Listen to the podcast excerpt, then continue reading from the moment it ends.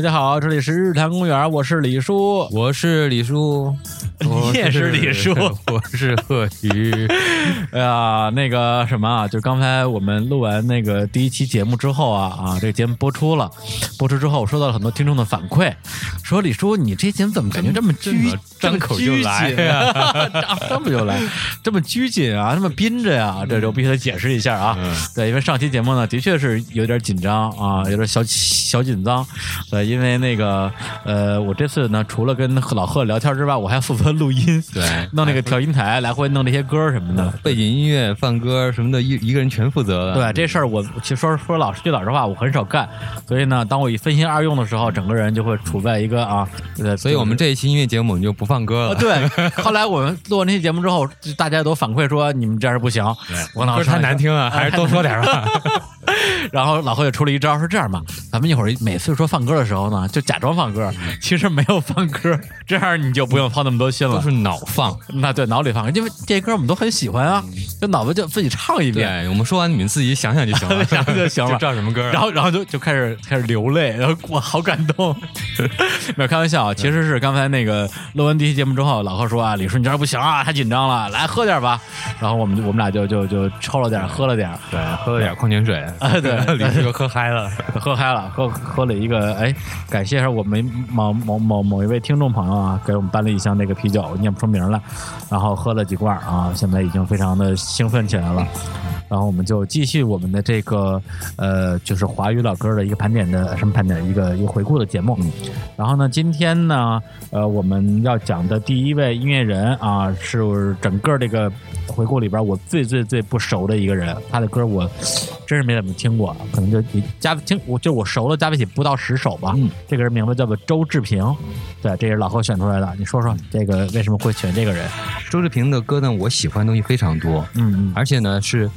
当时听的时候，我觉得嗯还行，一般流行歌。然后过了几年之后，就觉得自己又不好意思跟不好意思跟人说我听周志平，因为。太柔，太骚柔了，太太骚柔了啊！然后太流行了，怎么的就不好意思跟人说，就是我的那个 guilty pleasure。嗯，对，对这个词儿我还是听得懂的啊。别欺负我不懂英文。偶尔啊，好偷偷偷听一下，不不好意思跟人说。但是后来再听的时候，尤其是后来发现了他有一首歌非常有意思，哪首？那首歌叫《马屁王朝》。哦，听了之后就发现跟他完全以前的东西完全不一样。那《马屁王朝》是一个非 很摇滚的，但是也是台台摇啊啊，台台台摇是 对，因为之前对他的印象全是那种什么那一场风花雪月的事，就是这种。你现在是用你自己的本 自己的声音在唱了吗？其实周志平的声音跟我的声音也差不多。周志平也是你，黄舒骏也是你，都是这种。一会儿罗大佑也是你，罗大佑不是我，对，罗大佑是我是我伪装伪装罗大佑。来，那我们听一下这个来自于周志平老师的《马屁王朝》。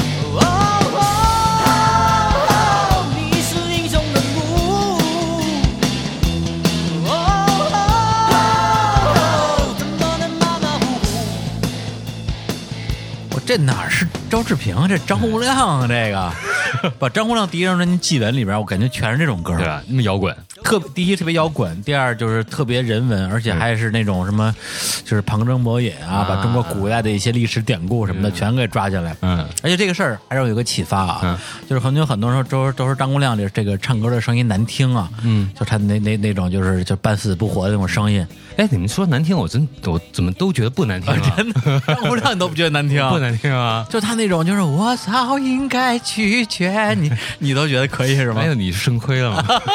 对，就是肾亏的声音，吧？但是因为听到那个 The 啊 Cure 之后，你又不会觉得肾亏的声音难听了。吧？但是你你你你可以想象一下，如果这首歌是张洪亮来唱，嗯不，你不会觉得更牛逼吗？就就这种歌，就是用这种呃，就是周志平这种相对来讲比较清亮的声音来唱，嗯比如说费玉清来唱，啊就他再摇滚，他也就那样。真有点这意思，是吧他这声音，其实他还是那个唱那种的那个那个情歌那种声音，对，还是声线，还是那个声线。但歌那么摇滚，一个非常非非常不典型的那个对，周志平，所以这歌要是张洪亮唱就太牛逼了。你嗯非常很多时候难难听是必要的，难听就摇滚，不难听就不摇滚。好吧，就这首歌，我就收录在这个周志平的。一九九零年啊，就比刚才那老几位都晚了一年的第一张专辑，这就就就就叫专辑一啊，就是他的就是所谓的同名专辑吧。因为其实里边有很多已经成名的当时那种抒情的歌，比嗯如像那个《青梅竹马》，还有一首其实听起来挺让我感动的，就是那个嗯 Mr. Lee，你要往哪里去？好像也是纪念一个。对你笑什也没说你，你往哪儿去就爱去哪儿去哪儿。对，Mr. Lee，你你要往哪里去？就是纪念，应该是纪念他一个一个一个，不是一个去世的朋友，应该是一个去世一个一个谁去世之后啊讲他的因为一个故事，在国去在国外去世。对，这歌你之前好像也放过，对，因为我对周周周志平真的是不不是特别了解，因为今天是我第一次，就是因为之前我问老何，我说你这次准备推什么歌啊？啪推周志平，我说这我太不熟了，他说要不然换成苏芮，嗯，我说算了算了，正好借着机会补补课吧，周志平。然后念资料啊，周志平一九六六年六零年十月二十八号生人，跟那个齐秦是同一年的、啊，就是就是一样的岁数。然后那个祖籍湖南零陵啊，没去过，就是这么一人。啊，这个这个这个我知道，因为玩《三国志》的时候，里边就有一个 郡县是这个地方。好 吧，对，然后周志平他其实就是出道也挺早的，一九这个八一年的时候，他就跟他一个好朋友、好基友叫黄大军儿，两个人就参加了一些什么校园民歌的校园民歌、民歌民歌，吧打打一歌。校园民歌的唱片的这个录制，然后就算是入了行了吧。然后，然后那之后呢，就是自己也出了很多专辑，包括《青梅竹马》《岁月的歌》《风花雪月》《花开花谢》，你看这名儿，全都是那种特别骚柔的一些歌名儿，对吧？但他真正入行其实是在另外一个音乐人的专辑啊，就是在这个一九。八五年的时候，他当时去一个唱片公司当这种制作助理，后来因为之前的制作人呢，因为个人原因就辞职了，只剩下他跟黄大军儿还是他那个好基友两个人就两个助理制作，说我那怎么办？那咱俩咱俩上吧，就是扛吧。然后这一张专辑，这张专辑什么专辑呢？就是齐秦的第二张专辑《出没》。哦就就连起来了。反正就来回来其实就是这几个人，对，包括他之前在这个呃进入唱片公司之前，他是在台大门口的一个咖啡厅，好像是叫稻草人吧，当一个驻唱歌手。但你想想，因为他是一九六零年嘛，也就是在台下听听他歌的人，很可能就是黄舒骏，因为黄舒骏是台大的嘛。对，来回来去，包括其实呃，齐秦的早期的唱片啊，我们之前提到狼一的这个呃制作人还有陈升，嗯刚才我们我们上期放的那个不必勉强那首歌的，因为作曲是日本人嘛，然后他的中文填词啊改词儿吧，其实是齐秦和陈升陈升也参与了这首歌的歌词。对对，陈升那时候在那唱片公司也是一个就是那种打工仔、小助理，帮忙写写歌词啊，什么什么订订盒饭那一种。哎，李叔，你你原来也在唱片公司当当过打工仔是不是？当过打工仔，对，也也订盒饭，也订盒饭，对，都都，所以就是说，可能因为呃，就在那个年纪会去很喜欢一些呃。特别是港台吧，流行音乐的这些呃音乐人，然后也会通过各种什么报刊杂志了解到他们当时的一种黄金年代，所以就是说，哎，那我能不能去创造我自己的黄金年代？对，其实咱们回到回到二零零五年，我从呃新京报出来，然后晃荡晃荡之后，包括我跟象征当时进入到创盟，就是有理想的，对，就是觉得说，操他妈的，一九九几年，就从八几到九几年吧，就滚石能。把音乐这个行业做到这么的令人骄傲，我们为什么不可以呢？就是就是那种感觉，啊，就是说，哪怕我从做订盒饭开始做起，哪怕我的收入只有在媒体时候的几分之一，但我但我我觉得特别快乐呀，特别有成就感啊。因为当时那个公司给我的印象就是一个想要把中国的原创音乐去做好的那么一个概念。对我们老板当时有一句名言啊，既是既是一个鸡汤，也是一个笑话，就是我不信把音乐做牛逼就挣不到钱。对，就是我们第一次听到这句话的时候，真的是热泪盈眶，觉得老板太牛逼了。但后来发现，吧音乐不牛逼，真的赚不到钱。那会儿你多大？二零五年，二十六岁嘛。嗯，二十六岁还在听，还在听鸡汤。对，就是我晚熟嘛，人家满熟嘛。对，所以就是这个黄舒骏。呃，什么话说去？周志平，周周周志平，因为他这首歌你听他那个唱的东西啊，就是特别刻，现在看来其实挺刻薄的，尤其是跟他他那个一些抒情的歌一比的话，啊，都是唱什么这个这个情感那个情感的，然后到这儿就开始讽刺。这个什么，你你是不朽的传奇，从你开出生时就开始就已经注定，天上飞的、地上爬的都盘踞在底下屋顶，就跟中国古代那些什么神奇的那个什么人物不都是这样吗？都都得讲个故事，对吧？你出生的时候，天上一道什么光啊，地上钻出一个什么东西，都有点意象祥瑞啊。对，所以他这歌就是会让我想到很多歌，比如说像这个呃张洪亮的什么“孔子不要打我”呀，包括罗大佑的一些特别嗯就是不能播的歌啊。反正就就这些东西吧，然后我我是觉得说周志平可能就是真的是因为你的这个推荐，让我觉得说我靠，原来他还有这一面，这种歌，对因为我现在听的全是他那种特别骚柔的情歌，什么风花雪月啊，青青梅竹马呀，花开对花花开花谢什么之类的，还有给那个那个梁朝伟写过那个一天一天爱恋。爱恋啊，他写好多歌，包括可能很多这个刘德华的这个歌迷很熟的这个我和我追逐的梦，嗯，还有周华健的寂寞的眼。对，都是他写的。嗯，那我们再来一首这个周志平的歌吧。对，因为老贺除了这首之外，也是也是有咱们刚要做节目的时候，大家对了一下，然后大家都很喜欢，但是原原本没有放的，我就在你身边。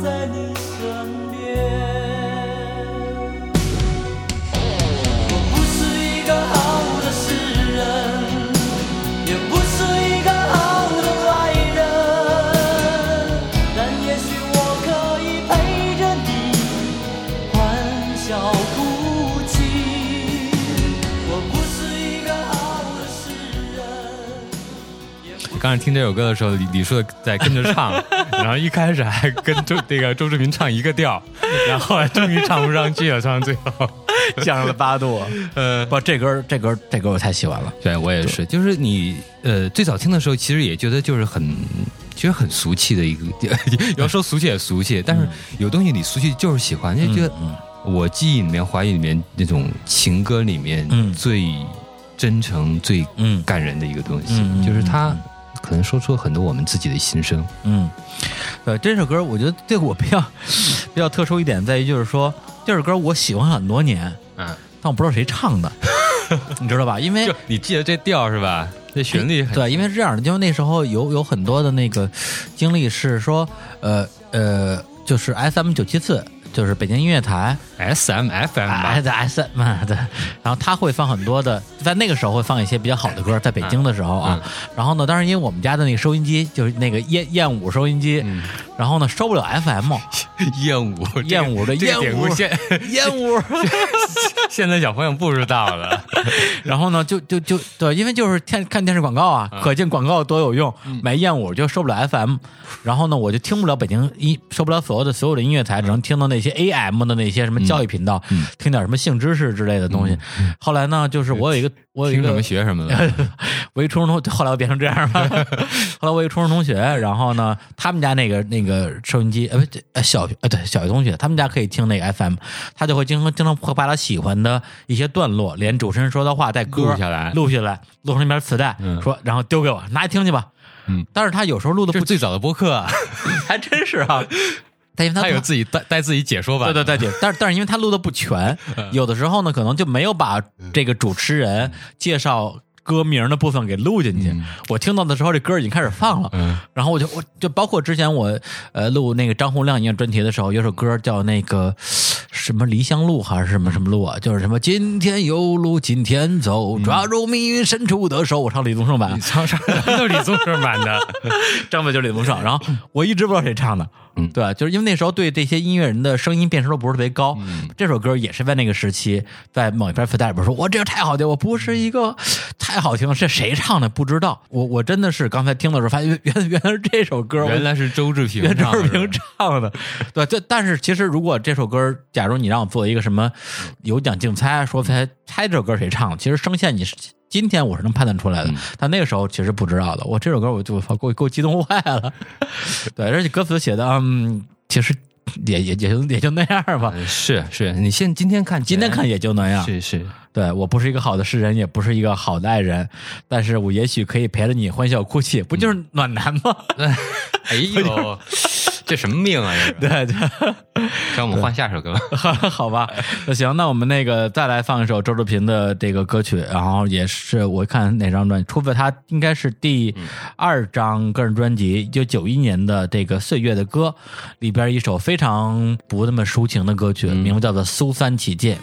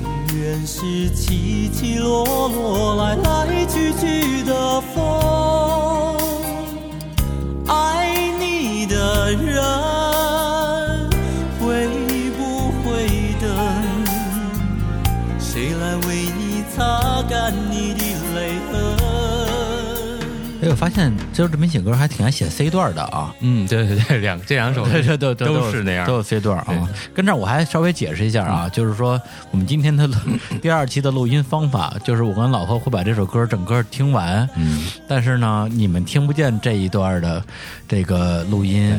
到时候我们会重新把歌再贴上去。对，把歌再贴一遍，我我们在那个呃自己听的时候，在会那儿胡说八道，胡说八道一下这是不能让你们听见的。不是，就想听也有办法，打赏打赏给钱，不是，呃，呃你说的非常对，不是打赏，打赏听听不着了，嗯，对，专门花钱买的叫付费节目，对付费节目，对，非常珍贵，对，因为魏山导演导演导 导演剪辑版。导演剪辑版。点评版，点评版，对，因为刚才就是因为我不知道和怎么贴啊，嗯。很有可能我们说，哎，这还有 C 段呢，实际上这歌还没到 C 段呢，就开始各种是吧？就因就因为我们一首歌可能放不到底吧，嗯，对，但是 这歌我之前听过，但是这一次听的确也是，就是比之前感觉会好很多。因为喝了点酒是吧？啊，对，主要主要就是因为喝多了，听什么都好听。对，对，咱们来，咱们来小苹果，小苹果，来来来，太摇滚了，就来是吧？太摇滚了啊！这这那个，可能很多听众他听这个唱的时候有一两个字儿听不清楚啊，其实那两个字儿是苏三。对对我刚刚看了一下这首歌的那个评论啊，他是用闽南语唱的。那苏三起见本来他应该是好像是一个京剧的一个呃一个很有名的一个一出，戏，一出。戏，对，让我们听一下原唱，来 来来，听听听听听，我找找找，找一找找一下。哎，这是梅兰芳的。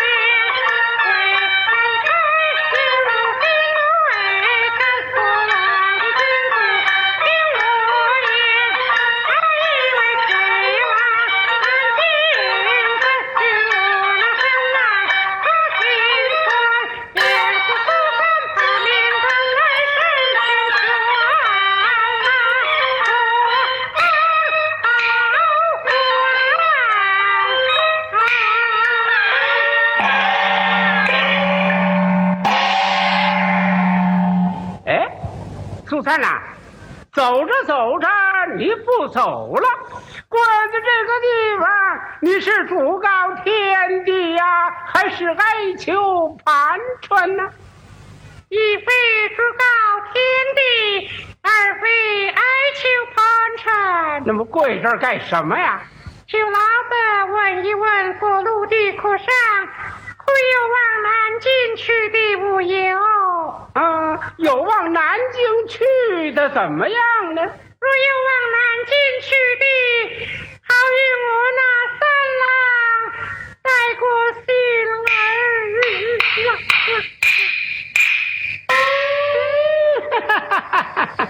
您瞧，哎，他到了这步田地了，还不忘他心上那个人儿呢？哎，做妓女的都像他似的，哎，总算是个有良心的了。好事，我给你问去啊。哎，我说店里的掌柜的请了，都送了，哎，您这儿的客人有往南京去的没有啦？往南京去的前三天肚子了，那么这会儿上哪儿去了？就是上热河把根儿拉们让那热感受出来的。你这倒好，出了口了。这歌啊，主要是你不觉得啊？嗯，太摇滚了！那必须的呀。我靠，这这这歌太牛逼了，我太牛逼了啊！真是真是喝多了，听什么都牛逼。来讲讲牛牛逼在什么地方？来来来，进入进入李叔时间啊，嗯念歌词儿。那个我来念念歌词儿啊。苏三离了洪洞县，将身来到大街前，未曾开言，我心好惨。过往的君子听我言，嗯，言什么呢京？剧的歌词你也得念。我也你哎呦，还得押韵。哪一位去南京转啊？与我那三郎把信转。话言说苏三把命断，来生变犬马，我当报还。人言洛阳花似锦，偏奴行来不是春。哎，不押韵了。低头离了红铜县境。对，就是这这首这个旋律啊，我相信我们的听众无论是呃什么五零、六零、七零、八零、九零、零零后，应该都听过，因为就是各种什么春晚什么事没事就唱一唱，这除非你一辈这辈子没看过电视机，反正打个电视机就很容易听到这首歌。但但我之前真是第一也没看过这个歌词到底在唱什么，第二个是也没太去研究过这就就不知道这故事讲了什么东西。然后刚刚我看了一下这个非常非常不靠谱的百度百科啊，它其实。就就就就就就就多不靠谱，我就不说了。他讲的其实就苏三啊，就是这么一个山西人，然后后来就是五岁的时候父母双亡，然后被被卖卖到南京的妓院。嗯，为什么叫苏三呢？因为他已妓院已经有有两个叫姓苏的妓女，所以他老三，所以叫苏三。对，然后呢，他后来就遇到了一个这个官宦子弟啊，一官二代叫王景龙，这个人就哎特别喜欢他，天天就去看他，就花钱嘛。结果花了一年，这钱就花光了，花光之后说那那怎么怎么办？老板就把他赶出去了。然后苏三就接着卖，然后那后来苏三就跟他说：“你赶紧出去出人头地赚大钱，回来给我赎身。那哥们儿就去出去什么考什么科举去了。但是在他考上科举，就拿到这个什么呃就是什么官位之前，苏三已经被老板给卖了。啊卖给了山西的一个一个商人，嗯。然后这个人就把孙福带回家，结果呢，这个商人他家里有个大老婆，大老婆就觉得说，哎，就各种吧，然后就伙同另外一个奸夫，然后以奸夫淫妇就把这个这个商人给害死了，啊。然后栽赃给苏三，说是他害死的，嗯。然后苏三就被这官府犯了判了死罪，然后就押解，然后就苏三起戒嘛，起戒就是说在押解嗯押送嗯押送这个过这个过程，然后这时候呢，他正在这个押解的过程之中，他的那个以前的那个老相好啊，嗯这官二代王景龙就已经考上了这个这个这个一个一个什么什么名次啊，我不知道，正好是山西巡抚，还管山西这一片儿然后呢，就是听说他得判了死罪了，赶紧找人。但是呢，他为了避嫌啊，他并没有轻判此案，还找了一个别的人啊代为审理。然后最后这个啊，这个什么反冤昭雪，罪犯伏法，有情人终成眷属，其实是一个喜剧喜剧啊，这挺不容易。大团圆的剧大团圆的结局。所以到了这个时候，你再看那个周志平的这个、嗯呃四川企业的歌词啊，看走过了一个山，一个城镇，一个村儿，走过了是是非非、真真假假的红尘儿。你你这假假河南话就免了你。对过往的人，能不能问谁来为你点亮那一盏灯？哎呀，那又是那个哎一开始念那个什么的啊，美美文文儿是吧儿？对，你看，马上又是一番滋味啊！苏三，你怎么能够明白这世上纷纷扰扰、颠倒的黑白？苏三，你怎么能够躲得开早注定一生一世被爱伤害？看没有，这种是吧？沧海一粟，人如浮萍。然后，其实就是关于周志平他的作品，我真的不是特别了解。今天嗯甚至可以说是从不能说从零开始，应该是从一开始吧。对，但是其实我对他这个人还是有什么区别？呃，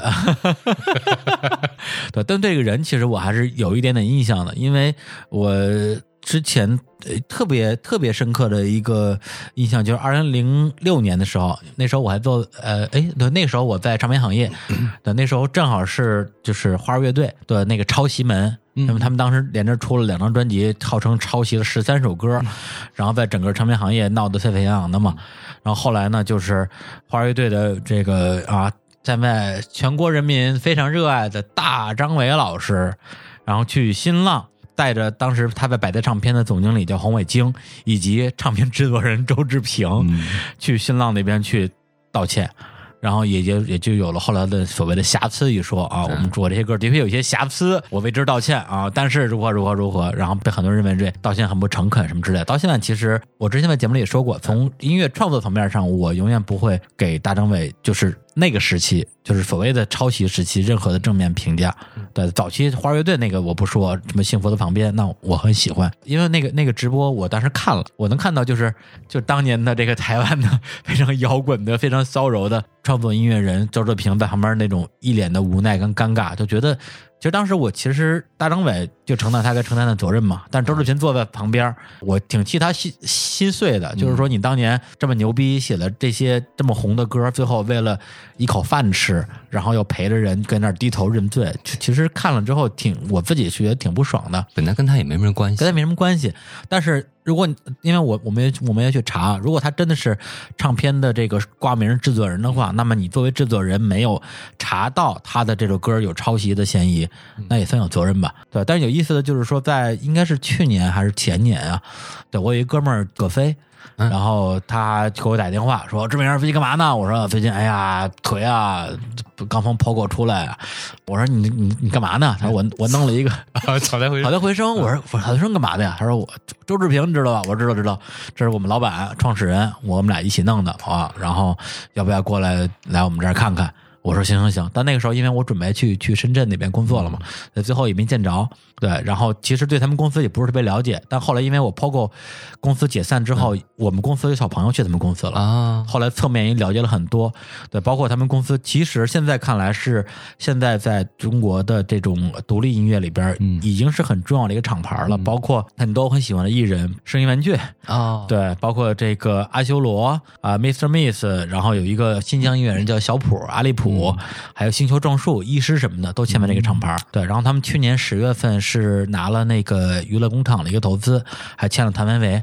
等于说就是当年的，就是老何可能很了解我不太熟悉的这个音乐人的周志平，然后在二零零六年，然后低眉扫眼的跟人大张伟道歉的这个周志平，现在成了咱们内地的一个很重要的独立音乐厂牌的一个创始人。我觉得真终于做回本行了，对对，就终于做回了我觉得他想做的事儿。是。对，因为如果如果没有你给我听这两首歌，其实我不知道这个人是什么样的人。但是现在我回去听这首歌的时候，我觉得今天他做的事儿，可能就是当年那个他想做的事儿。是，你如果没有听到这些的话，你可能以为你他给你的印象就是在大张伟道歉那个时候，对，或啊，包括现在又开始做草台回声的这么一个那个制作人，对对对，对，可能我对他印象里就是一个生意人嘛。但现在我觉得说，他既然在当年其实是有这么就是非常个人化的一种音乐表达的诉求，那我也能够理解他作为一个就是一九六零年出生的台湾音乐人，为什么可以在自己的厂牌接纳这么多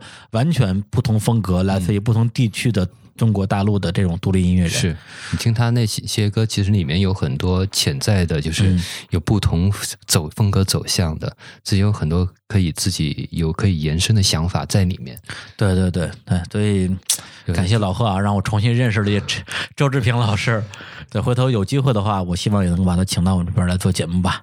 OK，那我们现在正式进入到我们的今天的第二位音乐人，他的名字叫做呃陈淑桦。呃，刚才我们接头人全是这个七零后和六零后啊，这一位正式进入五零年代，一九五八年五月十四号生于中国台北。然后我们今天要放的第一首歌呢，呃，我来推荐吧，是他一九九零年，呃，一张专辑叫《一生守候》里边的一首歌，名字叫做《情关》啊，来自于这个小虫的词曲创作。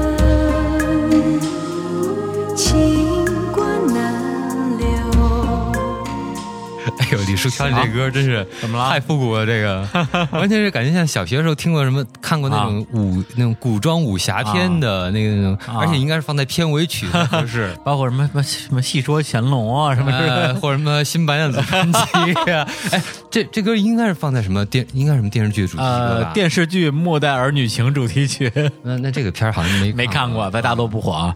这样啊，那个来先那个念歌词啊，这个秋风落叶愁满楼，儿女情长谁捉弄？这次孤行没人相送，看来只有挥挥衣袖。飘啊飘啊飘的风，吹的是谁的痛？欠山欠水欠你最多，但愿来世有始有终。非常武侠对吧？你这个现在那古风的 那个源头是这个吗？哎，你是不是想起古风那个？我就想起那个啊陈珊妮后来那什么那个组合，跟李端贤他们做那个叫什么？拜金小姐吗？拜金小姐啊有一首《蝶恋花》，是吧？对，特别古风。那个那个太牛逼了。我当时听的时候没注意，后来一看歌词太牛。吧，这选这首歌啊，首先稍微有一点点对不起陈淑桦老师，因为我选这首歌最大原因不是因为他，是因为喜欢这首歌，因为这首歌其实我没太听过他的版本，我听的第一个版本是郑怡的版本，因为郑怡应该是在我上高中吧，就九六九九九七年出过一个叫《大师之旅》的系列。呃，放了三首，呃，放了就是有三个音乐人，包括罗大佑、梁鸿志跟小虫，嗯相当于是每个人他录了一张。对，那个时候其实我完全不知道郑怡是谁，嗯，对，就这名字我第一次看到，然后纯粹就是觉得那个唱片封面设计的很好，再加上我又喜欢罗大佑啊，然后小虫梁宏志，但是梁宏志其实没那么喜欢，所以我只买了小虫跟这个罗大佑那两盘儿，这三盘就没买。对，但是罗大佑里边好多歌，包括传歌啊什么之类的，我第一个版本都是听他唱的。啊，传歌你也听郑怡唱的？对，后来才听的齐豫的。对，齐豫那版本对多多经典啊！以至于我到现在都，我现到现在都觉得齐豫那版不好，哎就先入为主先入为主。对这首歌，我第一次听郑听郑怡版，觉得哇太好听了，然后后来就去找到陈那个陈淑桦版本去听。对，就是包括那感觉还是哪个版本更好听？说实话，这两个版本我我没有明确的这种孰优孰劣的判断。对，插两句郑怡啊，就真正我知道郑怡是谁，后后来还是看了一些，比如说马世芳做的节目，嗯。郑怡那个时候是台湾的一个刚刚窜红的新人，嗯。然后他的制作人是这个侯德健，哇，然后侯德健侯德健给他做专辑，做到一半跑大陆去了，算命大师侯德健啊、对，跑一跑大陆去了，然后制作人给李宗盛打电话说怎么办？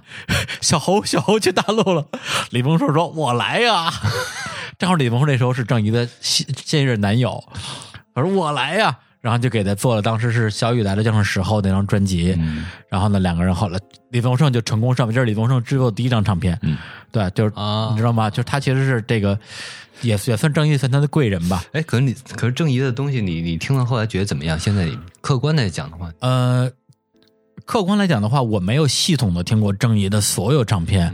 对我对他的印象，一个就是当年买的这两盘《大师之旅》的，我对他的唱功，我觉得是没有问题的，唱功表现力都非常好。然后还有就是我我我跟你聊过，就是去年我不是去台湾嘛，台湾的那个民歌三十一年的演唱会，郑怡来了，他现在在加拿大开了一个面包店，然后就整个人长得也跟面包一样。就他他他唱的所有的歌，其实都已经唱不上去了，嗯。就声音条件已经完全就是因为年龄各种，就是也不练习吧，嗯，对，结果最后大家让他唱首《月琴》，《月琴》其实是他的成名曲之一吧，但这首歌也不是他原唱的嘛？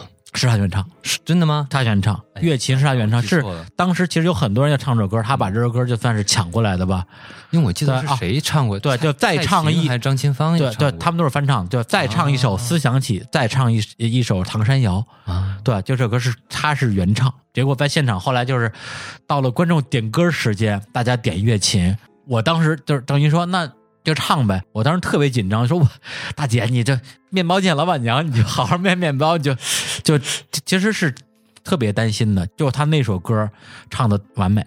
再唱一首《唐山谣》，再唱一首《思想起》。我当时我听的时候，这就哎，你唱完，你唱完，我后来不会了，就整个这场整个这场演唱会，就是就是听得我掉眼泪，就是这首歌，就是郑怡。对，所以反正聊远了吧，就正因这首歌，就是他唱的这个情关，让我认识这首歌。然后我说，哦，原来这首歌的原唱是陈淑桦，然后再跑过来去听陈淑桦这个版本。对，然后那个我们今天选了这个陈淑桦的几首歌啊，在这个这首歌之前的话，也稍微我觉得是我们听众可能真的有很多人对陈淑桦是很不了解，包括他，他有些歌啊，特别是比如《笑红尘》啊，梦醒时分》，还有《滚滚红尘》，那这些歌大家相对相对相对来讲都是比较熟悉的。嗯，我觉得是老老人比较熟悉吧，老人比较熟悉这一代老人比我们更老的，就我觉得再再年轻点，真的应该不会太知道。但对在那个时候，陈淑桦就怎么说呢？我觉得是应该是一个这个流行程度啊，至少、嗯或者说这个水水准呢，应该是一个王菲的程度。呃，比王比王菲还是要低一点儿，跟至少跟林忆莲差不多吧。嗯，对对对，就是就是说同期的话，林忆莲，呃，比她晚一点的话，比如说张，比如说张惠妹啊，或者是孙燕姿啊，至少不比他们差的。是对，但是因为她比较特殊，在于说一九九八年，嗯对的时候，她发了一张专辑叫《失乐园》，这是她最后一张专辑。但那时候就是整整四十岁，因为他是五八五八年生人嘛。对，那时候就相当于就就淡出歌坛了。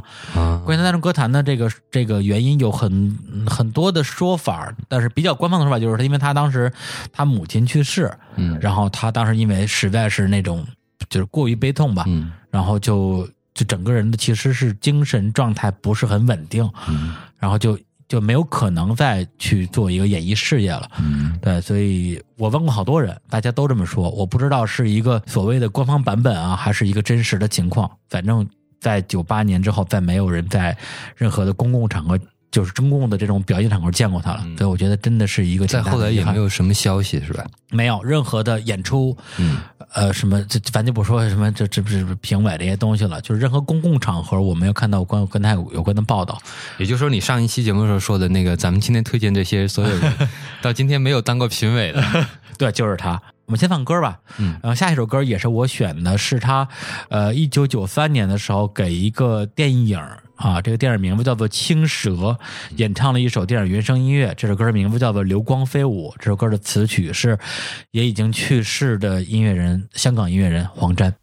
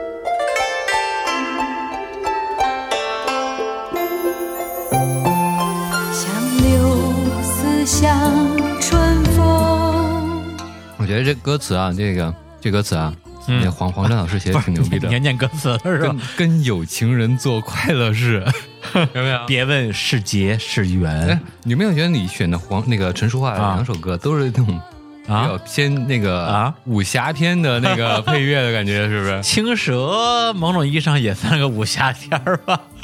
不，这这这这这这首歌，嗯，老贺啊，这么肤浅的人，这个这个这啊个这个编曲还是雷颂德啊！你以为呢？哇，雷颂德还编这样的曲子，好奇怪。大师，开玩笑呢。那你刚才说什么？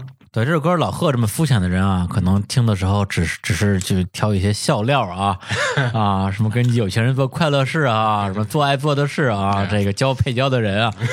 对 但是其实我听的时候，我就我自己还是挺难过的，因为这首歌它的关联的几个人，对，就是陈淑桦、黄沾还有徐克。因为这是徐克一九九三年的电影《青蛇》，青蛇》这部电影的的主演是张曼玉、王祖贤、赵文卓这些人。这部这个电影我特别喜欢，点在哪里？还有点就是，首先他的他的小说原著是李碧华，呃，李碧华的小说改成电影就是拍的很好的，包括《胭脂扣》啊、幼僧啊、青蛇啊，其实很多。然后这个电影本身，它对于这个，比如青蛇、啊、白蛇，因为青蛇张曼玉，白蛇是王祖贤嘛，对，以及法海是赵文哲，嗯，特别是许仙这个角色的刻画。就比如说法海就跑过来说说那个，对你被妖妖怪所蛊惑啊，我要拯救你，然后把妖怪从你身边从身边这个抓起来，然后许仙就疯了，说我贪恋红尘，你他妈管得着吗？就那种感觉，他实际上是一个非常颠覆的一个一个一个作品，对，也是我对，因为徐克电影我我我看过很多，然后包括早期蝶变什么都看过，对他其实，在从八十年代到九十年代的作品，我个人是非常非常喜欢的，《新龙门客栈》等等这些。为什么说伤感呢？黄沾，我非常非常喜欢的香港的音乐人，他写过的歌，包括大俗的就不说，什么男人当自强啊，包括呃，然后一些包括什么狮子山下，还有他给那个呃邓丽君写的《忘记他》，就是在《斗罗天使》王家卫电影里边也用到的那首歌，还有还有我就就就不说了，反正就太厉害了。二零零四年去世了，对，等于这是一个就算是逝者啊或者故人。那么这个陈淑桦九八年的时候，然后发表了专辑之后，就再没有再出来过。徐克呢，我怎么说呀？就是前段时间不是那个那个周星驰那个什么《西游伏妖》吧，我都忘掉什么名了。然后好多人说我们欠周星驰一张电影票，他拍的再烂我们也要支持。我我首先我嗤之以鼻，说这周星驰是监制，谢谢，导演是徐克，徐克，哎呦，就是那种感觉。对，徐克，你想想，就是在我的印象里，他可能有二十年没拍过好电影了，其实挺难过的。就是说，有的人真的是不在了，有的人他还在，但是你也你就当他不在。就是就是在青蛇这个时候，无论是陈淑桦、张曼玉、王祖贤，包括王祖贤跟齐秦那点破事儿，咱就不说了。其实其实都是连着的。现在在听这首歌的时候，其实每一次都会比较感慨吧，就觉得说，其实从无论是香港电影的黄金年代，还是台湾流行音乐的黄金年代，其实正好正好就是火星撞地球撞在一起了，这太厉害了，都是九十年代是吗？都是九十年代。对，所以其实我不是一个说那种说经常会感慨所谓进步进步对怀旧进不如昔的人，但是我觉得做人得客观。嗯对，今天也有好音乐，包括老贺上期节目的时候说的说啊，现在的华语音乐呀，哎呀，我也不是故意黑他，但是的确没什么可听的。嗯对，我现在其实我听所有的华语歌吧，我是这样的，我每你年现在每每年新的音华语音乐都会听是吧？我集中听，对，就是比比如有一点点跟做节目有关系，比如说，假如我今年三月份我要做一期二零一六年华语音乐盘点，我可能会花半个月到一个月时间，把这一年所有就是大家推举出来的口碑还可以，值得一听的嗯音乐全部拿出来全听一遍。因为我不一定听音乐听了有有小二十年了嘛，嗯我认为我我相信自己的音乐判断，我我可以在一周或或者是一个月之内判断出来这一年什么东西是是可以值得一听的。但是你让我说花一年的时间，每出一个新东西听一下，听嗯我我没有。你也没在那个工作状态的。第一是不在工作状态，第二个是我对我来讲有太多比这个更重要的事儿了。对，其实说到底的话，就是在于说我对于华语音乐的一个呃个人诉求，就是词曲的部分。其实我对编唱都不都不太重视，我觉得你编的糙点儿，唱的差点儿都没关系。要不然我我我怎么可能喜欢喜欢喜欢小伙子呢？变成那样，唱成那样，我都很喜欢喜欢，因为我喜欢他的词曲。来来来，那个咱们那个越来越发散了，听歌吧。那个老贺在陈淑桦这个环节还就是刚才那首歌，这是我推荐的啊。呃，老贺选了一首歌，然后这首歌呢，呃，来自于这个陈淑桦，呃，一九九四年的专辑。那时候这张专辑，它它是也是一个新歌加精选啊，叫做《爱的进行式》。呃，是我唯一买过的陈淑桦的磁带，然后里边有三首新歌啊，一首歌叫《爱的进行式》，一首歌叫《梦田》啊，是因为梦田是翻唱，还有一首歌叫做《问问》，这首歌词曲李宗盛，我们来听一下。这是我比较喜欢一首歌，因为呃，可能本来想可能有推荐另外一首，其实我比较喜欢，就《爱情走过夏日街》，在那个之前已经推过，我没听过，没有吗？我我我没听过，没事，咱们先听问吧。先听问吧。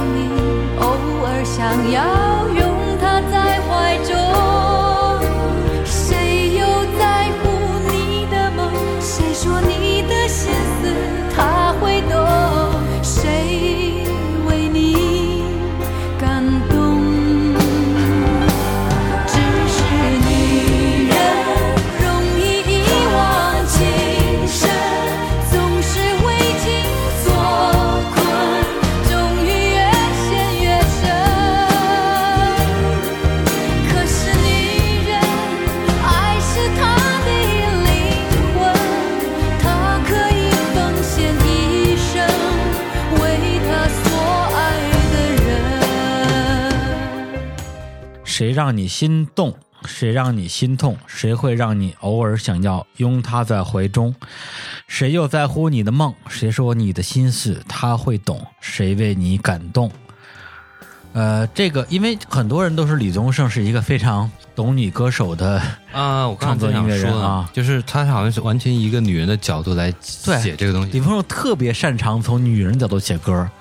然后那个，因为李宗盛他跟很多的这个女性音乐人合作呀，而且，呃，包括陈淑桦呀、林忆莲啊，包括苏慧伦啊，都能够从他们角度去写一些歌。那这首歌我应该算是听的非常早的，然后那时候可能年纪小吧，听了之后也没什么感觉。其实那时候主要是也没也没接触过，你又不是女人，你有什么感觉不？不，主要也没也没碰过女人，就也不是说女人在，也就是也没有机会辜负过女人吧，应该这么说。不知道女人在想什么。对，后来等等到一定年纪之后，说的，当你嗯做女人之后，你知道她想什么了。差不多吧，对。然后就是呃，这首歌就是陈忠桦本身这个版本，我相信有很多的听众是非常喜欢的。嗯，但是我自己最感动的一个版本其实是李宗盛的一个版本，因为因为李宗盛唱过，对，因为李宗盛自己在二零一三年开始吧，就开始开那个“既然青春留不住”演唱会。一开始演唱会叫“既然青春留不住”，然后北京一场、上海一场我全看了，对我看了两场，而且都自己买的票。然后后来开始开始巡第二轮，第二轮名字叫做“既然青春留不住，还是做个大叔好”。它每一轮会有一些编排上的改版嘛，嗯比如说大叔好，他有一个环节是自己跟自己包装过的所有的、哦呃，就几挑几个女歌手去进行对唱，比如说林忆莲跟林忆莲唱《当一场往事》。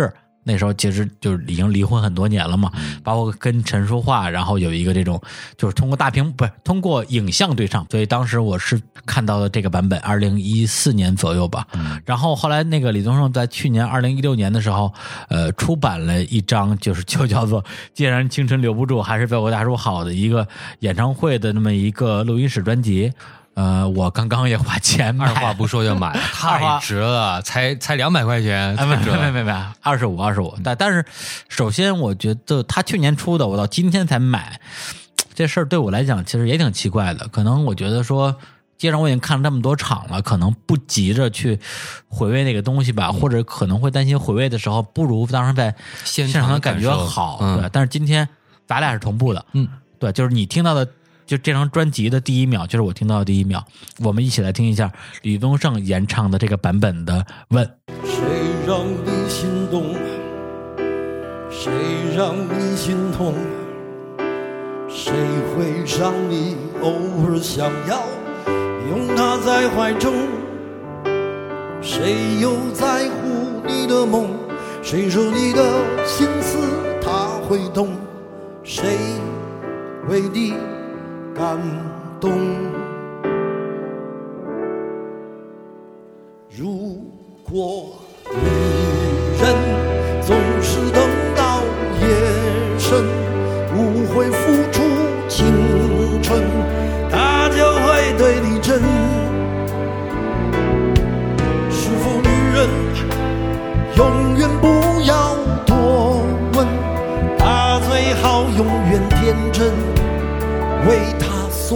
爱的人。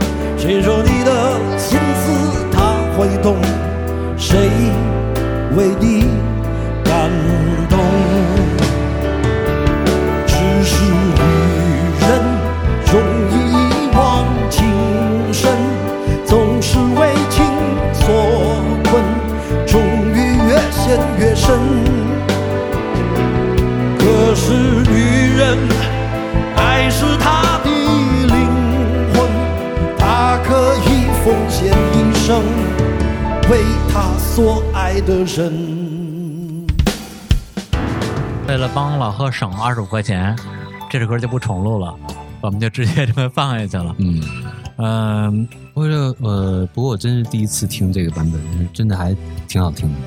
对，李宗盛，刚刚我看了一下啊，他跟陈淑桦是同一年生人，都是九八年生的，比陈淑桦还小两个月。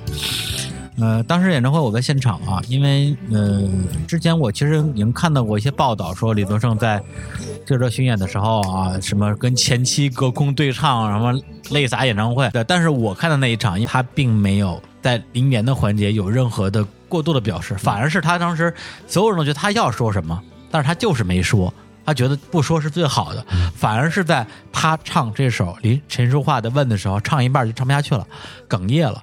对，所以我们刚刚听的听到这个版本，一定不是我看的一场。对，刚才网上搜了一下，激活了我当时一些回忆啊。他当时就在唱这首歌的时候，在大屏幕打出了一段话，是他写给陈淑桦的一封信。这封信是这样写的：淑桦，一切还好吗？但愿你已从母亲失去母亲的深切哀伤中平复过来。不管我们乐不乐意，随着岁月增长，我们都得渐渐去看见人生更完整的面貌。我们所有的获得或者失去，恐怕都不是生命的本意，反而是经历一切之后，从而发现自己。这些年少有机会见到你，在办公室碰见也只是擦身而过，匆匆来去。记得小小黑黑臭臭的录音室吧？对我还在那里。记得不厌其烦，一定要你重来一次的小李吧？是的，我还在坚持。我要的自有道理。我仍然在写每一首歌，每一个艺人，每一个案子，尽力在绚烂舞台或人生名之外，尽力完成自己。好久不见，说话你在台下看吗？看小李变成真正的老李了，头发没了，胡子白了，人漂泊了，心沧桑了，却依然要大声歌唱，好像当年一样。没关系的，日子会顺顺的往下去的，我们会再见的。唱歌就像当年一样。就当时我在现场的时候，其实这个这个环节也是让我呃比较动容的一个环节吧。对，其实今天我在查陈淑桦相关的资料的时候，发现一个很很重要的点，可能是之前我完全没没有注意到的。陈淑桦她是童星出身，她八岁就出道了。八岁因为参加一个什么歌唱比赛，就就跟什么金明啊，或者是什么那个那个那个那叫什么来着？哦，知道你要说什么。啊，就不说了啊，就就很小年纪出道，然后九岁的时候就开始发单曲了，然后十五岁开始发个人专辑，对，那是一九七三年的事儿，是吧？然后他如果咱们要按照这个年纪去推算的话，他等到他所谓的最后一张专辑的时候，一九九八年，其实离他的出道年龄已经是已经二十五年了。啊，那作为任何一个艺人唱了二十五年，我觉得也是到了其实挺疲惫的一个时间了嘛。对，就是很多东西，你其实其实你历史来看，十五岁当职业艺人，其实是一个挺可怕的事儿。这个所有的该经历的东西，可能都经历过了。对对，都经历过了。对，就是关于陈淑桦的这个演绎的部分，就是有很多的音乐人有自己的一个阐述吧。我随便说几个人呢。首先说李宗盛啊，他说：“我想所有人都会同意，说话的声音好，他在唱的时候不会很做作。有些艺人，甚至包括很多现在天后级的艺人，就是你一唱的时候，整个就是青筋暴露，这种表演。”说话不太像在表演，他在唱高音的时候，他都是很温和的，嗯，对不对？是，还真是是吧？刚才就是这样的嘛，他就是很自然、很舒呃很舒展的去唱歌，对没有任何炫技或者要表演的成分，对对对刻意要表达什么的。有人收集的另外一个版本，我觉得更加的贴切，就是来自于包碧晨老师，呃，他是这么说的，他说他来一个长音，就其实就是在控诉，如果他来上言语的话，就变成了一种纠缠，是一种对你不可原谅的纠缠的控诉，好像你作为一个男性听了他的声音，你会说好好，都是我的错。特太贴切了，就是他，就他用很温和的声音，不急不缓的把这首歌唱完，你就直接跪地上说 这都是我的错。对，就是陈淑桦就是就这样一个歌手吧。哎，可是你看听刚才那个歌啊，那个歌词啊，嗯如果以现在比较时髦的这个女性主义的观点来看的话，是不是有点不正确？不正确，对吧？女人最好什么？最好永远天真，为她所爱的人。对对对 对。但是你像这首歌，如果在那个年代换一个人来唱的话，你可以想象，一定会用哭腔来唱。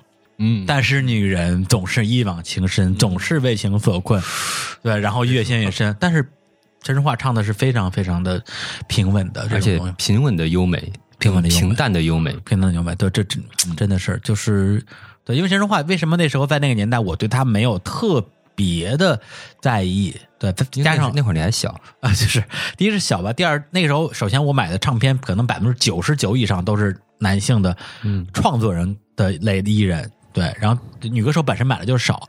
第二个，陈淑桦在那个时候，可能他给我感觉给我给我感觉来讲的话，就是他既不不像是比如郑怡这种给人感觉就是那种很很很很人文啊，或者怎么样的那种那种形象，还是一个流行歌手。但同时呢，他又没有那么的，比如像苏慧伦这种啊，啊大美女，那么可爱很很性感，嗯对吧？会给我一些这种这种性魅力，嗯对。但现在再回头来听的话，真的觉得，李叔，你终于长大了，啊从小李变成老李了，对头发所以你才能体会到女人的声音，是吗？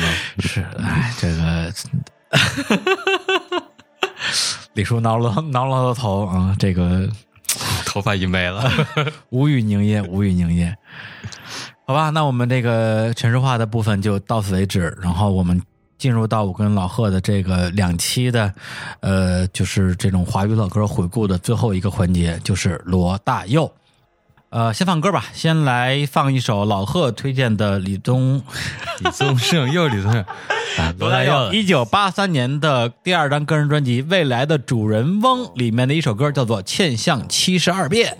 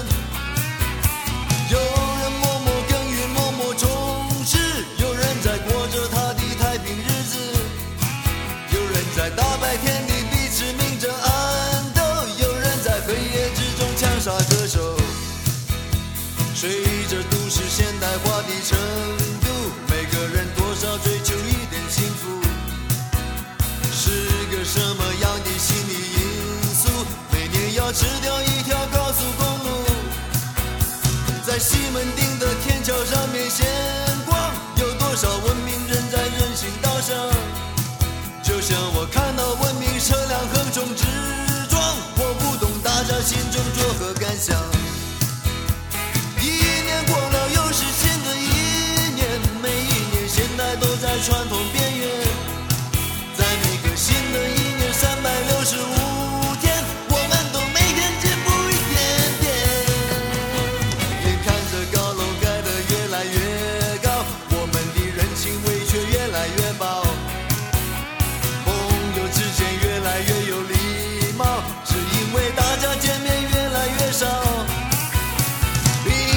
苹果价钱卖的没以前高，或许现在味道变得不好。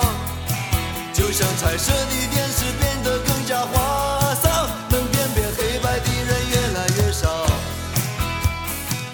呃，来自于一首罗大佑的《现象七十二变》啊。罗大佑呢，他是出生在名医世家啊，五岁开始学钢琴，呃，后来跟着他父亲的一个呃意愿吧，就是去学医。学习之后呢，就搞了音乐。家里还非常反对，但他意思就是说，我就去，我就想办法出一张专辑。如果要行，咱就继续搞；不行，我就回去继续当医生。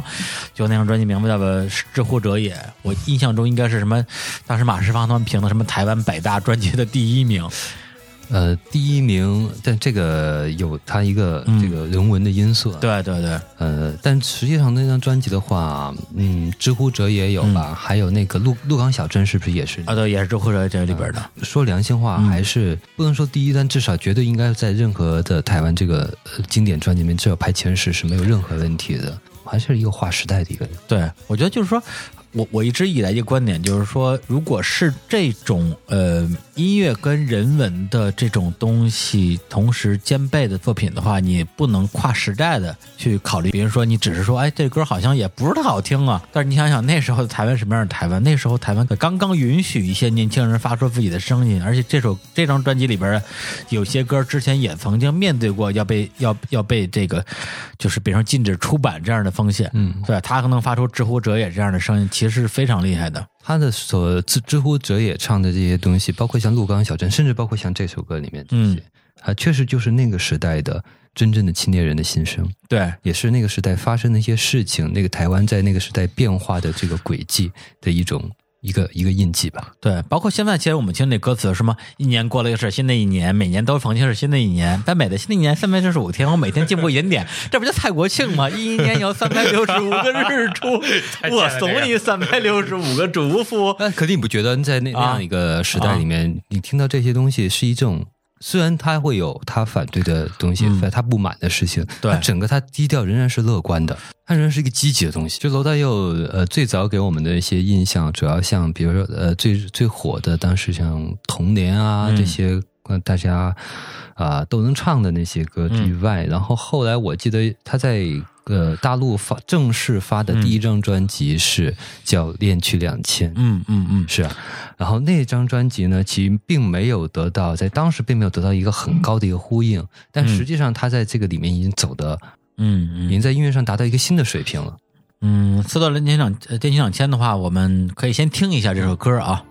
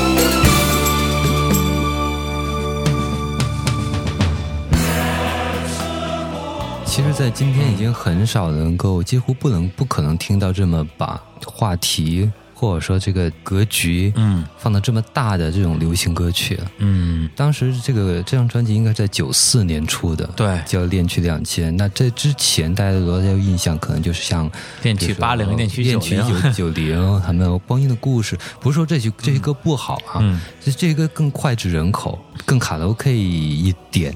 对不像这这张出来之后，可能大家觉得反响，哎，听不太懂，有这样一个对对有这样一个反应。而且当时正好我有印象是，因为那个民歌的那个翻唱的那个，嗯跟王洛宾之间打了一场 嘴嘴炮炮。对，当时王洛宾就讽刺罗大佑说：“你看你写的什么歌词，远攀入云层里的喜马拉雅。”回首投身浪影浮沉的海峡，浮沉的海峡这个这个语法就不通嘛，大概就是这个意思。当时我一看，我觉得我还是觉得罗大佑这歌词写的挺美的，挺好的，我投罗大佑老师一票。这嘴炮站对了啊，站对了啊。呃，我感慨很多啊，有很多的头绪，比如说咱们先说先说王洛宾吧，因为大家很多很多人听到王洛宾这个名字会觉得是一位古人，觉得是吧骆？宾王是吧？对，乐宾王，鹅鹅鹅，去向水天歌就是半岛遥远的地方啊，阿拉木汗啊，就是感觉应该是一位什么解放前的什么著名音乐人之类的，但他跟罗大佑真的是有交集的。对我说一个人吧，这个人其实就把这个交集连起来了，就是三毛。嗯，对，因为三毛他本身，呃，其实跟罗大佑的年纪没有差很多。然后罗大佑写过一首歌叫《滚滚红尘》，是他跟陈淑桦两个人演唱的，就起初不经意的你和少年不经事的我。那首歌就是一个电影叫做《滚滚红尘》的电影的主题曲，而那个电影的编剧就是三毛。所以他们其实完全是一个时代的人，而三毛在那个时期前后的男朋友是谁呢？是王洛宾。啊，这这你好古老的八卦。对，就是对，因为我我特特别奇怪，我上高中的时候在我们学校图书馆借到过一本书，就是王洛宾的一本传记吧，然后里边就大概有个我估计有几万字的内容介绍他跟三毛怎么谈恋爱的，现在我已经全忘了，大概意思就是说，而且那个角度是从王洛宾的角度，就是三就三毛这个女人如何的什么反复无常之类的，反正就是性格比较乖戾吧，等等这些。你就会感觉这些人，首先他们其实，在年代上是有些重合的。然后，我特别喜欢罗大佑的某一张，就算是翻唱的专辑吧，而且他不是他一个人唱的，叫做《情歌纪念日》。上大学的时候，我们学校的图书馆居然有这盘磁带。而且你可以花钱去翻录，你知道吧？我忘了一块两块了，去翻录盘磁带，你拿一盘英语磁带抹了，录上情歌纪念日，然后 怪不得英语现在这样的。对啊，就是这个 love song，对，我纪念日不会说，这就对我特别喜欢，也是那时候听电台的时候听过一个版本，就是由罗大佑翻唱的《掀起你的盖头来》，就收录在这张情歌纪念日里边，里边好多人在唱，包括黄耀明啊、艾静啊，呃等等人，就每个人可能唱一首歌，整个张专辑全都是。我不能说都是王洛宾创作，因为王洛宾他本身是一个整理整理者，都都是王洛宾整整理的作品，所以我觉得当时是有点那种就是热脸贴冷屁股的感觉。对，就是大家有说、哦我王洛宾老师，我向你致敬，他可能觉得说你操你致敬我，你经过我允许了吗？你给我跟我要版权了吗？后来两边就会有这种一个一个一个一个局语，哎，这个嘴炮。对，但是我觉得现在就是。就是王乐斌老师也不在了，大友老师也不太，呃，最近也没什么新作品了。那我觉得就听音乐吧。对，无论你去听王乐斌自己的当年的这这个原原始版本，还是罗大佑的情歌纪念日，还是后边这些东西，对，其实我特别意外的就是老贺会选这个两局两千，因为两局两千这张专辑我听了。不，我真不，我真不往多了说，我觉得五十遍是有的。我印象中可也很有可能是大陆引进的第一张罗大佑的正正版磁带专辑。是这样，就是罗大佑当时在大陆能买到所有的磁带，我都买了。嗯其实就一共就三盘儿，第一盘练练曲两千，第二盘是练曲一九八零杠一九一九九零，把他之前可能他们恨不得十张专辑的歌随随便嗯随便挑了十首，而且十首歌可能绝大部分出出自于他前两张专辑的，嗯然后凑了一张。然后还有一还有一张，我到现在我都不知道是正版还是盗版，叫做《情歌罗大佑》，里边收录了《思念》啊，什么《耶稣的另一个名字》啊这些歌。我我就靠这三张专辑认识罗大佑。对我上高中的时候，我的第一偶像就是罗大佑，第二是崔健，就太喜就就不是喜欢就崇拜，就有这个人，我觉得这这个世界就变得不一样了。所以当时我那个磁带听了好多好多遍，包括《那这两天》《东风》，嗯啊，还有那个什么《台北红玫瑰》，嗯那张的，对，就是这张专辑有这首歌叫《情思》啊，虽然之前可能没机会在节目里放，但是这张专辑真的是我在那个阶段，包括蓝，就是等等这些东西，就是在那个时间整个陪伴我高中几年的这个这个时间吧，对，所以你说我就有点搂不住，我觉得就就太喜欢这张唱片了，对，以至于我。我呃记得呃零几年的时候跟那个一个作词人啊你也认识崔树老师，崔树田老师也是坐飞机，我随口说一句，我说我觉得罗大佑练曲两千是他最牛逼的专辑。崔老师说，嗯，你懂，你明白。然后我今天搜这首歌的时候，看在在那个网易云的评论区，嗯看到齐友一的评论说，真的吗练曲两千就是刘大爷最牛逼最牛逼的专辑，只不过太超前了。然后一堆人点赞，就是点到最前面。对，但是其实到今天来讲的话，我不敢说这个话，因为呃，更成熟了之后，我会去刨罗大佑他之前的那些专辑，然后去想象他所处那个时代，我会去，我会客观的说，也许他那些之前的唱片更伟大，但是对我来讲，《恋曲两千》真的是一张无可替代的一张唱片，里边的所有的歌我都喜欢。呃，另外一个，他当时在香港做音乐工厂，那是哪个年代？呃，就是在也是在九十年代初吧，就是跟黄耀明他们一起做那个那会儿那个那个皇后大道东那那那亲亲表哥那个个时代，飞车都是那个时代做的，唱了很多粤。他作为一个生长在台湾的这个客家人，唱了好多粤语歌。然后对，当时当时因为对我来讲，我觉得。就挺牛逼的呀！后来我问了一些就是就讲广东话母语的朋友，说罗大佑的粤语特别不特别不标准，唱的一塌糊涂。但但是他唱出来，他们能听能听懂就，能能听懂，但是就就就跟我们就跟我们说粤语就能感觉啥吧，嗯黄河大道东黑的那种感觉，就是就是反正挺挺好笑的，但是就是他那音乐的那种意象是特别牛逼的。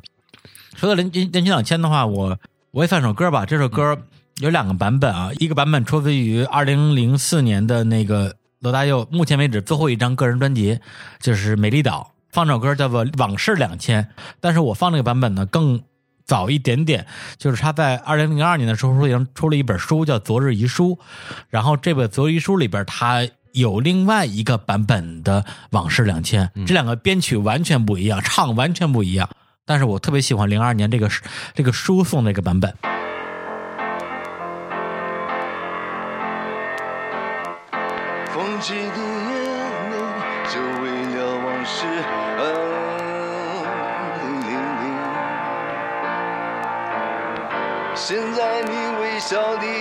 样子，过去将你雕刻成形。风吹也不尽，往事如是，一意孤行。半生追忆一生憧憬，忘了谁又在笃定你。不管成不成，人终归生死有命，怎样？不论能不能，心软的总是骨头硬。多情笑我莫可奈何的心，怎样？是往事未来，往事未来的家庭。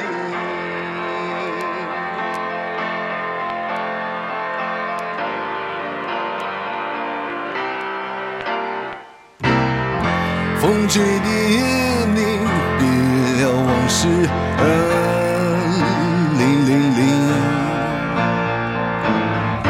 明天我孤单的双唇，今日刻上了你的吻。风吹吹不醒，谁把往事呢喃归零？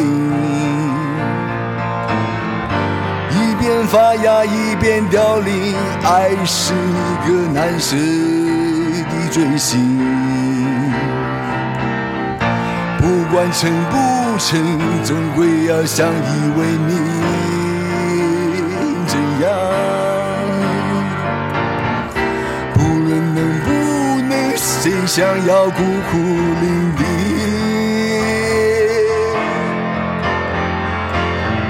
痴心笑我，世人在等待中否定，往事在未来，往事在未来在写定。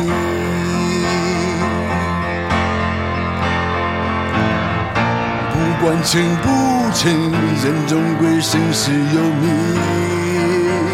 怎样？不论能不能，心软的总是骨头硬。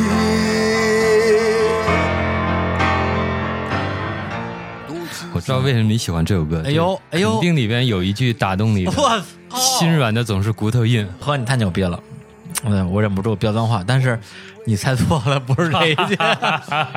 对，其实我觉得到我这个阶段之后啊，一首歌啊，它打动我真的不需要每句歌词，因为罗大佑的歌词，按照王洛宾的说法，就是 语法不通，你也没法每句都懂。但是就那几句，第一个打动我的的句子就是：“现在你微笑的样子，过去将你雕刻成形。”对，就是你看到每一个人现在的样子，其实是他过去所有的这种成长经历是所塑造的一个样子。对，无论是你喜欢的一个人，还是你的一个好朋友吧，对我会有很多的去想象的空间。还有一个就是这个一边发芽一边凋零，爱是一个难赦的罪行。对，因为我觉得就关于感情这个事儿吧，咱也不往深了说，就是所有的感情都是一边发芽一边凋零，就是你喜欢这个人的同时，同你对他的感情也在一个所谓的衰退期，慢慢的就不喜欢了。你让我想起那个达米一派有有首歌的歌词，跟这个好像有点通感，嗯，呃叫“相爱总会荒废情感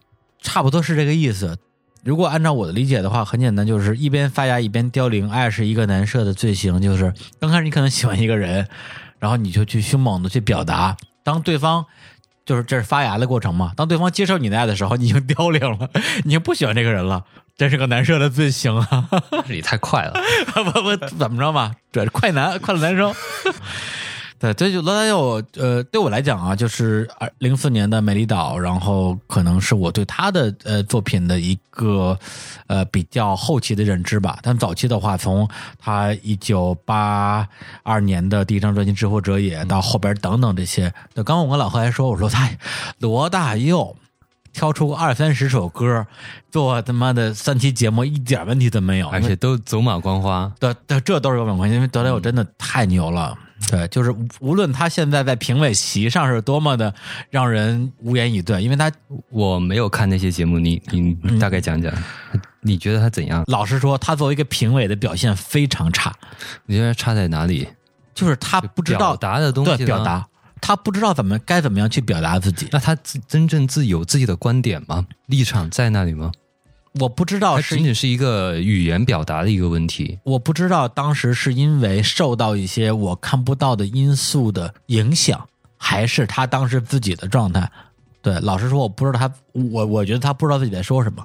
比如说当时有有一个选手演唱很好，嗯，对，就是各方面什么的都都很好。罗大佑说：“我觉得你唱的非常好，嗯，但是我不能让你通过，因为我还是太严格了。”很无厘头的一个，对，对特别无厘头，就是跟我我不知道他是言不由衷，嗯还是没话找话，嗯对。但那个节目当时，因为我我没记错的话，也是湖南卫视做的，嗯就是整个作为一个选秀节目惨败。当时因为《中国好声音》已经很火了，他用来对抗《中国好声音》的节嗯目，找了罗大佑，然后章子怡、陈奕迅跟嗯郑钧，最后惨败。就是包括罗大佑之前说过有一个版本，就是他当年本来有机会成为这个《中国好声音》的评委，最后是因为跟汪峰在这个节目正式开播之前，在评委席上有一些语言上的冲突，最后罗大佑被迫退出了。所以说回来吧，就是罗大佑真的，我觉得在那个年代，无论是对台湾的整个流行乐意识，还是对我们这些所谓的七零后啊，是包括一些八零后的，是不可磨灭的，呃，一个记忆。那然后我现在呃再放一首他一九八九年的一张嗯专辑，叫做《告别的年代》里边的一首情歌，这首歌名字叫做《思念》。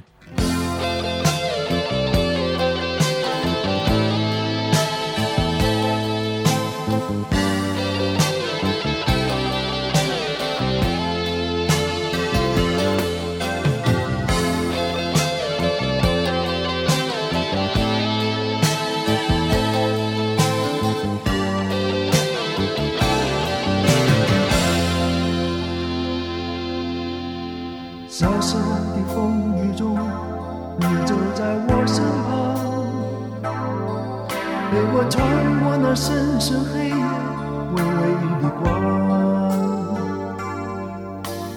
陌生的路途中，点燃我的心房。你脸上羞涩泛起红红的光。萧瑟的风雨中，等待我的心情，像有无限的缠绵飘过窗前的云。挥洒你的笑容，挥手一摆，溶解我昨夜也悄悄凝固的冰冷的心。世人都知晓那人间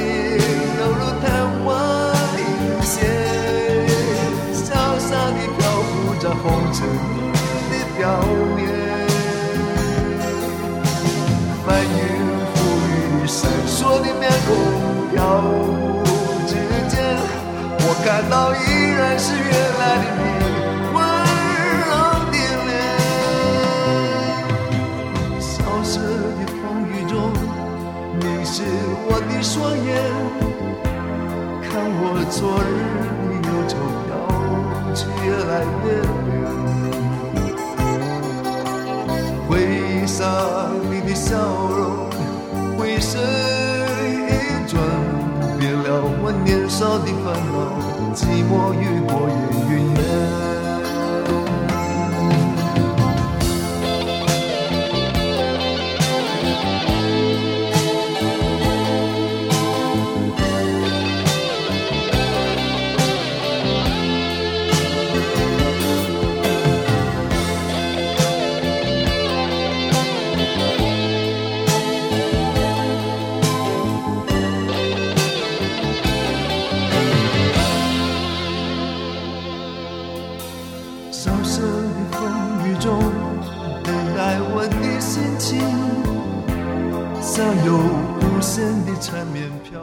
开始念歌词啊，哎，刚才跟李 李叔在听歌的时候啊还在聊呢，对吧？说那个对，因为我不看这些综艺节目啊，然后不也挺好承受这些对吧？这种失望和打击也是好事，也是好事一件好。事一件。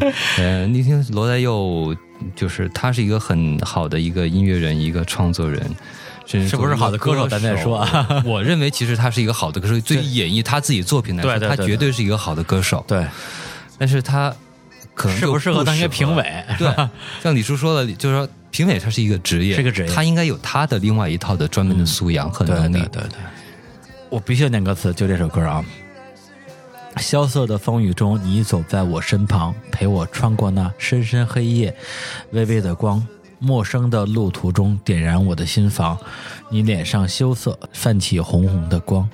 萧瑟的风雨中，等待我的心情，像有无限的缠绵飘过床前的云啊，窗前的云，挥洒你的笑容，挥手一摆，溶解我昨夜已悄悄凝固的冰冷的心。世人都知晓那人情有如昙花一现，潇洒的攀附在红尘的表面，翻云覆雨，闪烁的面孔飘忽之间，我看到依然是原来的你，温柔的脸。就这首歌就比较特殊，就在于说我上大学的时候，跟我特别好一哥们儿，两个人就说罗大佑，每人挑二十首，真不敢说十首，是根本挑不出来，每个人做一二十首精选集。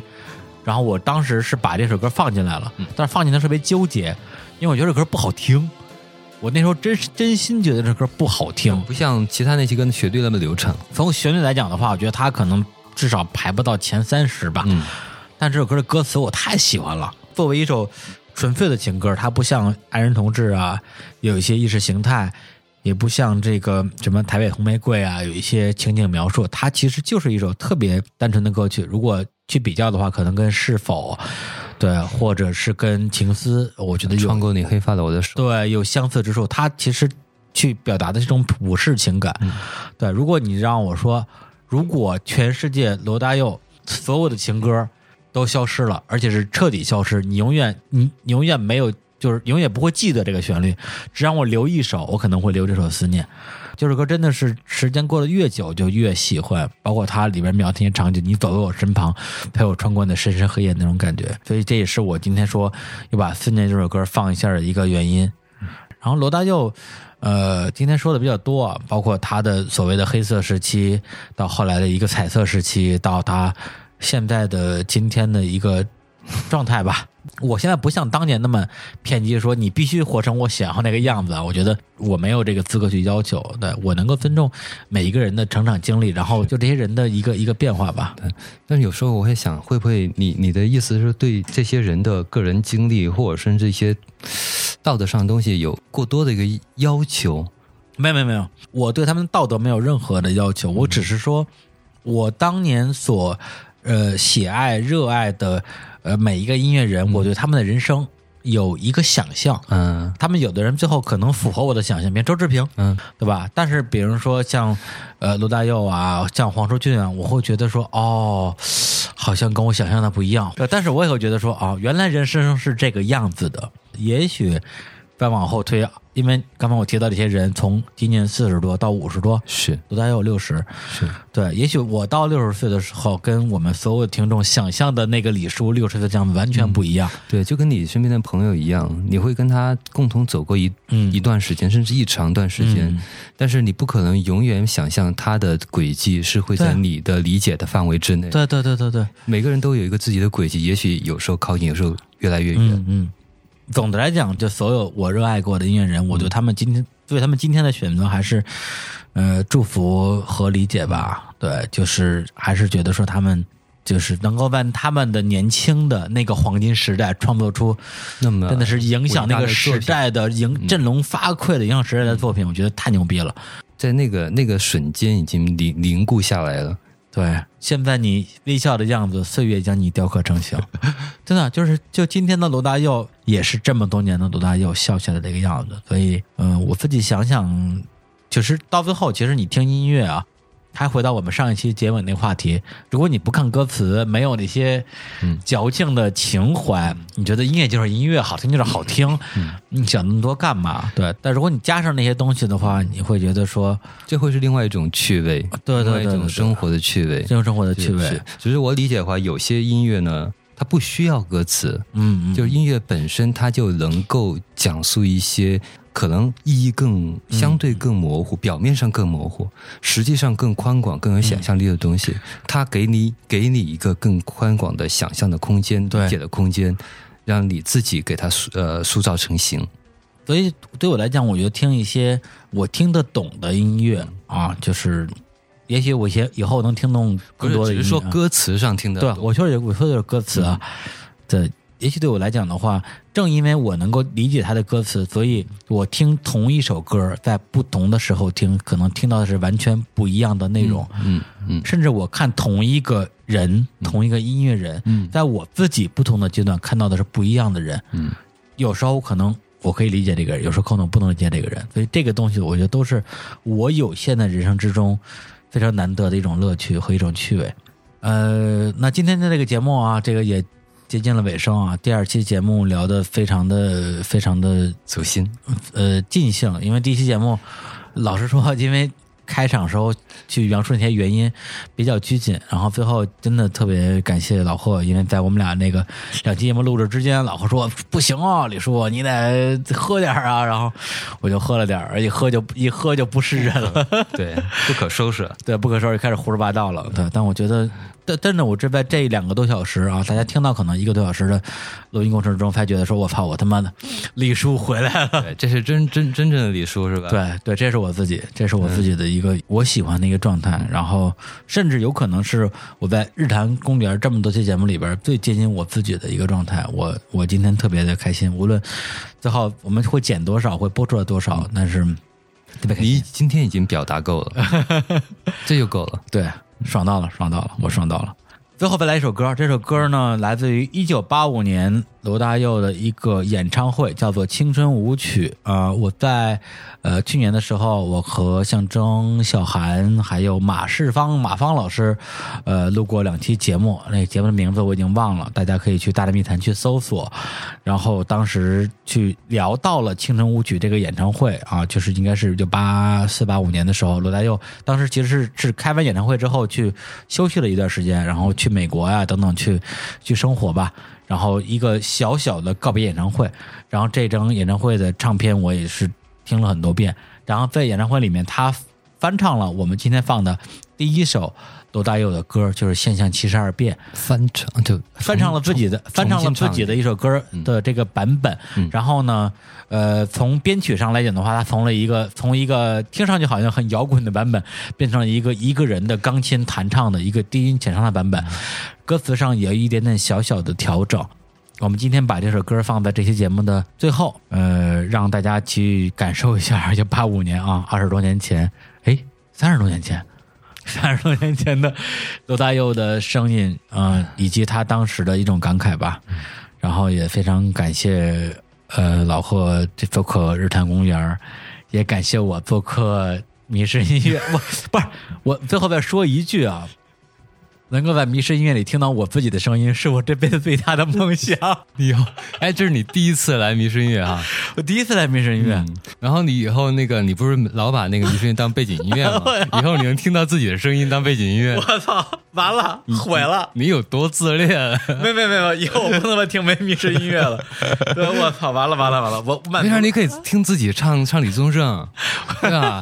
听自己唱黄舒骏，是我满足了自己的梦想，然后毁了迷失音乐。